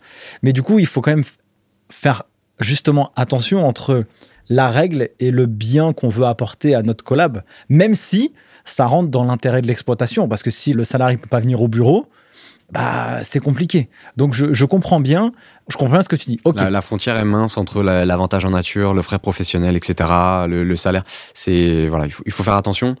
Et après, juste aussi, j'avais posé la question, ça m'intéressait de savoir euh, ce qui se passe, c'est pour pour les dénonciations. Euh, Est-ce que c'est pris en compte ou pas euh, Et il nous avait dit en fait que le, le problème, ils, en- ils en reçoivent plein, des, des dénonciations anonymes. Donc euh, le, le le méchant voisin qui te veut du mal, euh, qui est pas content que, que tu monté ta, que t'aies monté ta, ta société. Euh, mais donc ils, ils en reçoivent plein et il me disait que la plupart du temps en fait ils les suivent pas parce qu'ils se sont rendus compte que c'était des, des petites vengeances personnelles, euh, histoire de un tel qui, qui, qui a couché avec la femme ou avec le mari d'un tel, etc. Euh, mais que parfois, euh, quand ça leur semble vraisemblable, euh, ça peut voilà euh, initier des contrôles, mais globalement voilà ils, ils y font pas trop attention. Donc en fait, je pense moi qu'ils en fait ils connaissent leur secteur. Euh, ils savent globalement quelles sont les grosses entreprises. Il y a des contrôles réguliers dans les limites de. Il y a une prescription, donc euh, régulièrement ils vont faire des, contrôles et que ce sont souvent les mêmes points de redressement qui reviennent, même si quand les pratiques évoluent, peut-être qu'il peut y avoir des, nouveaux points de redressement, etc. Et donc je pense que les contrôleurs SAF, euh, ont le- leur manière de, sélectionner les dossiers, mais j'avoue, je peux pas t'en dire plus. si je reprends l'histoire des commerciaux tout à l'heure, tu vois, euh, là, tu avais dit il y avait un point de, litige où on disait, OK, euh, il va y avoir un redressement parce qu'on va considérer que c'est plus de l'avantage en nature que des frais professionnels. Là, moi, d'un point de vue euh, externe, j'essaie de, justifier un peu. Attends, Coco, si eux, ils vont dans ce genre de réseau, c'est pour amener du business. Là, on pourrait se dire, on pourrait, en tout cas, défendre notre paroisse en disant, bah, ce commercial, il a été inscrit là-dedans. Et donc, le fait de cette inscription, il a pu faire du réseau. Et ce réseau a ramené, je sais pas moi, 1 million, 2 millions, 100 000 euros. Du coup, là, ça pourrait être tangible parce que le fait qu'il soit rentré là-dedans, qu'il a fait du réseau, ça a eu un impact économique directement dans l'entreprise. Là, on pourrait le défendre en disant, bah non, c'est pas de l'avantage en nature. Là, tu vois bien que le fait qu'il y était, eh bien, ça a ramené du, business. A contrario, ça pourrait être, euh, on pourrait l'imaginer qu'il est rentré dans le réseau, il a rien ramené comme chiffre d'affaires. Là, on pourrait dire, OK, l'avantage en nature, why not, quoi. Tu vois? Est-ce que ça pourrait se défendre, ça, en disant, euh, bah non, regarde, ça a ramené quand même du chiffre d'affaires, tu vois? Donc, c'est pas logique que je sois redressé là-dessus. bah, je vais te dire franchement, euh, il y a certains dossiers en fait que j'ai plaidé. Euh, je suis resté, je suis resté six mois, donc j'ai pas vu les, les, les résultats. J'ai pas vu la, la, la, décision. En plus, après, il peut y avoir des appels, etc. Moi, là-dessus, le redressement, alors je, il me semblait pas justifié, très sincèrement. Tu plaides l'inverse parce que c'est ton métier, mais ça me semblait pas justifié. Maintenant, ce qu'il faut savoir, c'est que en droit, il y a souvent deux versions qui, qui se tiennent. C'est pas pour rien qu'on ne sait pas jusqu'au bout. Il y a un aléa, on ne sait pas jusqu'au bout euh, dans quel sens le juge va statuer. Parfois, c'est presque sûr, mais la plupart du temps, il y a une incertitude. Euh, les avocats, euh, ils stressent jusqu'à recevoir la décision pour leurs clients. Ils, ils sont pas sûrs. Donc il y a, déjà cette partie aléa qu'il faut accepter. Et après, moi, je pense que ça se joue beaucoup aussi, parfois sur les textes juridiques qui, qui sont clairs, mais aussi sur euh, la preuve. C'est-à-dire que si l'employeur, là, dans ce cas-là, réussit à, à prouver qu'ils ont gagné tel client, tel client, tel client, suite à tel événement de réseau, etc., bah, peut-être que ça permettra de plus facilement emporter la conviction du juge. Prouver aussi que dans ce domaine spécifique, cette cotisation-là, elle est fondamentale, que c'est impossible de ne pas être inscrit euh, dans, ce club-là. Donc là, je te dis ça, euh, ça comme ça. Je sais pas si c'est ce qu'un avocat euh, plaiderait, mais voilà, c'est une histoire vraiment d'interprétation, de, preuves, et il faut essayer de, convaincre le juge que son argumentation est la plus vraisemblable. Plaider, ça c'est une des missions des avocats. Comment on fait du coup pour plaider quelque chose auquel on est intérieurement pas convaincu? Purée, mais tu, tu peux pas avoir la même force de conviction et la même euh, pertinence dans tes propos ou la même émotion en réalité. Donc, comment tu fais pour faire ça? Alors bon, déjà, euh, je, je suis plus avocat. Donc, je précise bien à je vais, tout. je, je vais peut-être parler. Donc moi, moi, j'ai plaidé pour l'URSSAF. Donc c'est des dossiers qui sont. euh, il y a des enjeux financiers certes importants, mais c'est c'est moins du droit du travail ou du droit pénal où là peut-être les enjeux sont encore plus euh, encore plus importants. Ce que j'ai pu constater, c'est que les avocats, c'est leur métier en fait. Je le vois parce que ma, ma copine est euh, avocate en droit du travail. Ils finissent par se convaincre de leur argumentation. Tu peux pas justement en fait euh, y aller et, et pas être vraiment convaincu euh, par ce que tu fais. L'URSSAF, moi, l'URSSAF c'est différent parce qu'en fait, si tu veux, les, on appelle ça les audiencières. Elles ont presque parfois 20 dossiers à plaider dans une audience. C'est on peut pas être à, à 100% sur sur les 20 dossiers. C'est un travail monstrueux qu'elles réalisent. Un avocat, plupart du temps, s'il a s'il a trois plaidoiries le jour même, c'est déjà beaucoup. Donc généralement, on finit par se convaincre que le client a raison parce que euh, voilà, on a étudié toutes les pièces, etc. On, se dit que ce qu'on plaide, c'est légitime. Moi, je pense que c'est comme ça que, le- que les avocats font. Après, évidemment, euh, c'est le cas du, problème de conscience. Est-ce que euh, on peut défendre ce qu'on veut, n'importe quoi? Ça, après, c'est entre la- l'avocat lui-même, quoi. Ok, on arrive à la fin de, cet épisode, mon cher Raphaël, qui était vraiment trop cool. On part sur un petit bonus. Est-ce que tu aurais une, un exemple concret d'affaires que tu as pu euh, avoir à traiter ou à rencontrer dans le cadre de, ton expérience Si tu pourrais nous en donner euh, le début et la fin, euh, ce serait assez cool pour qu'on puisse nous avoir une visibilité générale sur les résultats. Alors, je vais prendre une affaire qui, qui a été assez courte en termes de délai. Enfin, qui a pas, la durée n'a pas duré très longtemps parce que ça s'est soldé par, pas par une transaction, par une rupture conventionnelle, mais pour montrer, parce que ça correspond à ce que beaucoup de salariés souhaitent. C'est-à-dire, on a l'hypothèse d'un salarié, là en l'occurrence une salariée, qui est en poste depuis longtemps. La relation de travail se dégrade. La personne a envie de partir, a des griefs, des vrais griefs fondés contre l'employeur. Elle a envie de partir, elle a aussi un peu envie, faut le dire, de, de nuire à son employeur parce qu'elle a subi, etc. Et au moment où elle dit stop, j'en ai marre. J'ai envie de me venger, en fait, en quelque sorte. Et j'aimerais bien, en plus, si possible, partir avec une rupture conventionnelle pour avoir droit au, au chômage. Parce que la démission, c'est vrai que c'est un peu, plus risqué, mais bon, voilà. Ou alors, pour avoir le droit à, des indemnités dans le cadre d'une transaction. Pas forcément une, rupture conventionnelle, mais partir avec, euh, avec une somme d'argent.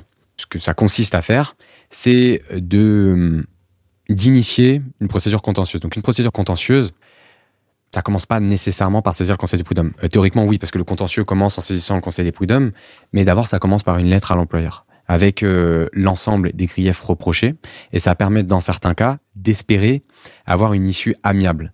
Et les issues amiables, à mon sens, c'est la solution parfaite, parce que ça permet, l'employeur, il trouve son compte, va pouvoir ré- régler le, le problème à l'amiable, et le salarié aussi, ça lui évite un procès, etc. Donc ça consistait là ici, euh, c'était une, une salariée qui avait une, une classification professionnelle qui était inférieure aux tâches réellement effectuées. C'était pas facile de le prouver, mais il y avait beaucoup d'éléments qui montraient que la classification qui lui était attribuée ne correspondait pas à sa classification. Et il se trouve que la classification qui lui correspondait, ça augmentait son salaire de presque 1000 euros.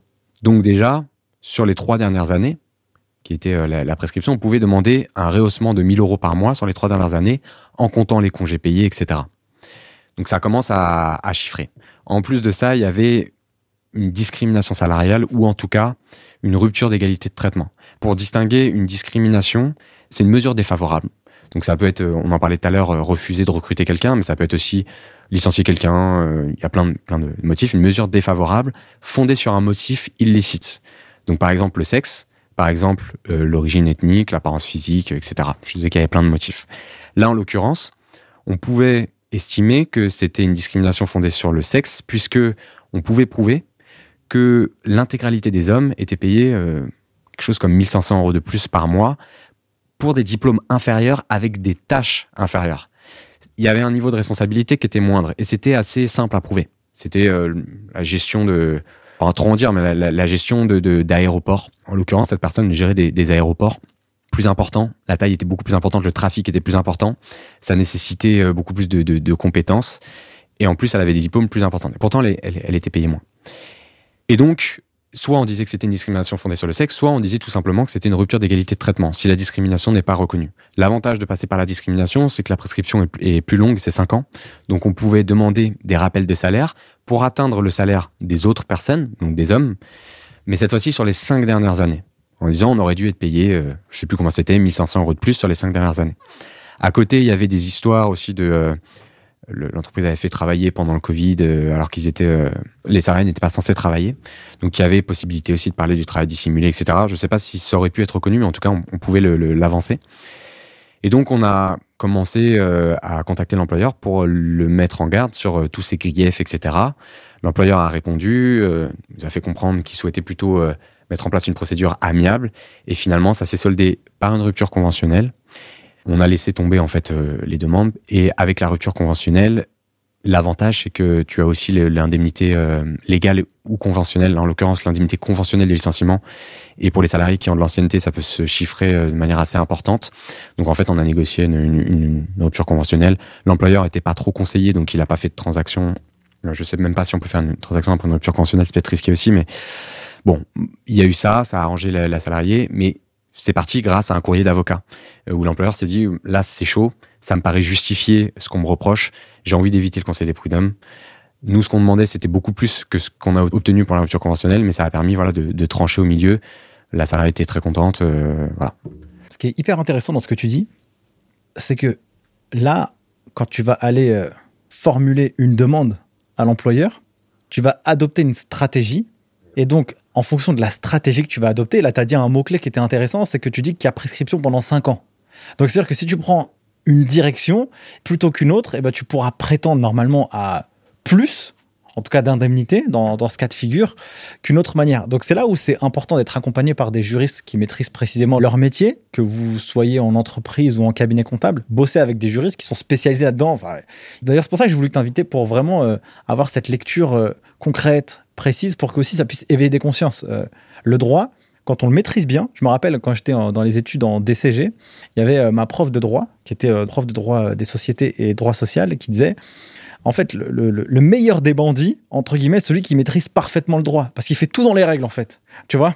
Alors attention, hein, je dis pas que les juristes sont des bandits, pas du tout. Non, mais si, que tu utilises, raison, le, ça peut, tu utilises le droit au service de, de, ce que tu veux. Et donc, si tu sais bien le manier, bah t'as plié le game, quoi. Je vais même te, donner un exemple. Euh, je vais, pas, vais pas donner de nom, rien, mais euh, on avait un, professeur qui nous avait, euh, avait dit qu'il avait un ami qui était RH et qui s'était vanté, donc j'imagine le RH maléfique, qui s'était vanté de réussir à avoir licencié je sais plus combien de personnes sans mettre de sans mettre en place de plan de sauvegarde d'emploi. En fait, quand, quand tu licencies beaucoup pour le licenciement pour motif économique, tu es obligé de, de, mettre en place un PSE et il y a des moyens de contourner ça mais il faut bien connaître le droit. Et tu as des, des RH qui sont spécialisés là-dedans. Et ça, c'est c'est presque de la fraude, parce qu'en fait, euh, on contourne la loi, etc. Mais c'est parce que ces personnes-là connaissent bien le droit qu'ils arrivent à contourner, qu'ils arrivent à contourner ça.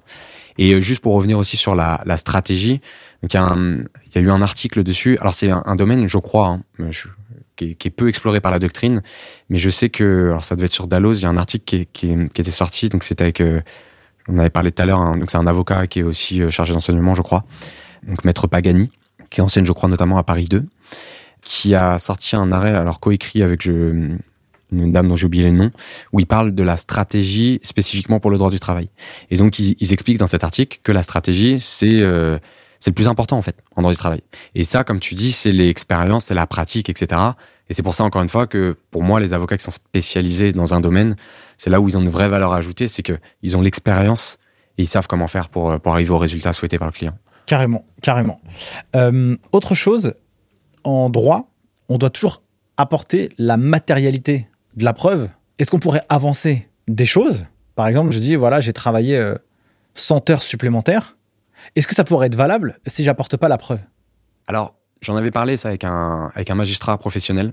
Je lui avais demandé comment vous faites quand, quand vous savez pas. Quand il y a une situation de harcèlement, que vous hésitez que vous savez pas. Il m'avait dit, dans ce cas-là, ce qu'on fait, c'est qu'on se, on retourne voir les textes sur les règles de preuve. Et dans le code du travail, vous avez beaucoup, euh, par exemple pour la discrimination. En fait, la discrimination, c'est très dur à prouver. Et il y a des règles spécifiques sur la discrimination qui ont no- notamment pour objet d'aider le salarié à prouver euh, la discrimination. Par exemple, il y a, des méthodes pour la discrimination. Il y a la méthode du testing euh, qui consiste à appeler des entreprises, etc. Alors ça, je pense que j'imagine que ça, peut servir de preuve. Mais sinon, pour un salarié euh, tout seul, il y a des textes qui euh, disent qu'en fait le salarié va devoir euh, avancer des faits laissant présumer l'existence d'une discrimination et qu'ensuite l'employeur va devoir y répondre.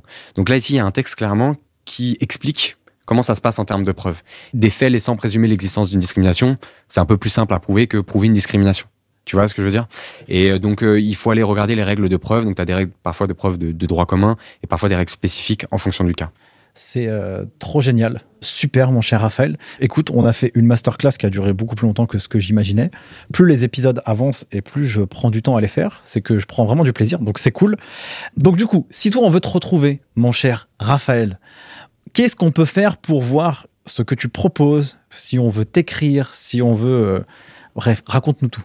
Alors, vous pouvez me retrouver déjà, parce qu'on l'a pas dit, je crois, au début de la vidéo, sur les geeks des chiffres, sur euh, la, Ah. par- la partie droit social, faut quand même le, le rappeler.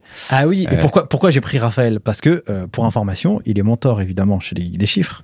Et on a eu les taux de réussite du DCG 2022.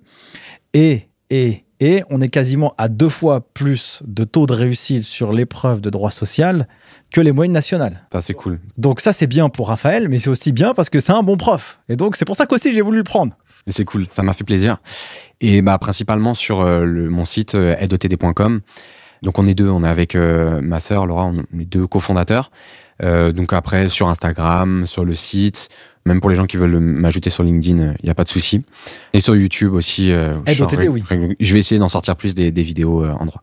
Super. Bah, en tout cas, merci beaucoup, mon cher euh, Raphaël, d'avoir participé à cet échange. Pour moi, c'était un vrai plaisir. Pour moi aussi. Cette euh, vidéo et ce podcast, eh bien évidemment, il est disponible ici sur YouTube et ici sur les différentes plateformes de podcast. Donc, si vous souhaitez soutenir le taf et rencontrer et voir des gens comme ça sur le format Les Geeks des Chiffres, eh bien, n'hésitez pas à mettre un gros 5 étoiles parce que ça nous fait euh, bah, remonter dans les classements et puis ça fait toujours plaisir. Un like, un petit commentaire et puis euh, nous euh, et moi, en tout cas, je n'ai qu'une seule chose à vous dire. Eh bien, à bientôt pour le prochain épisode.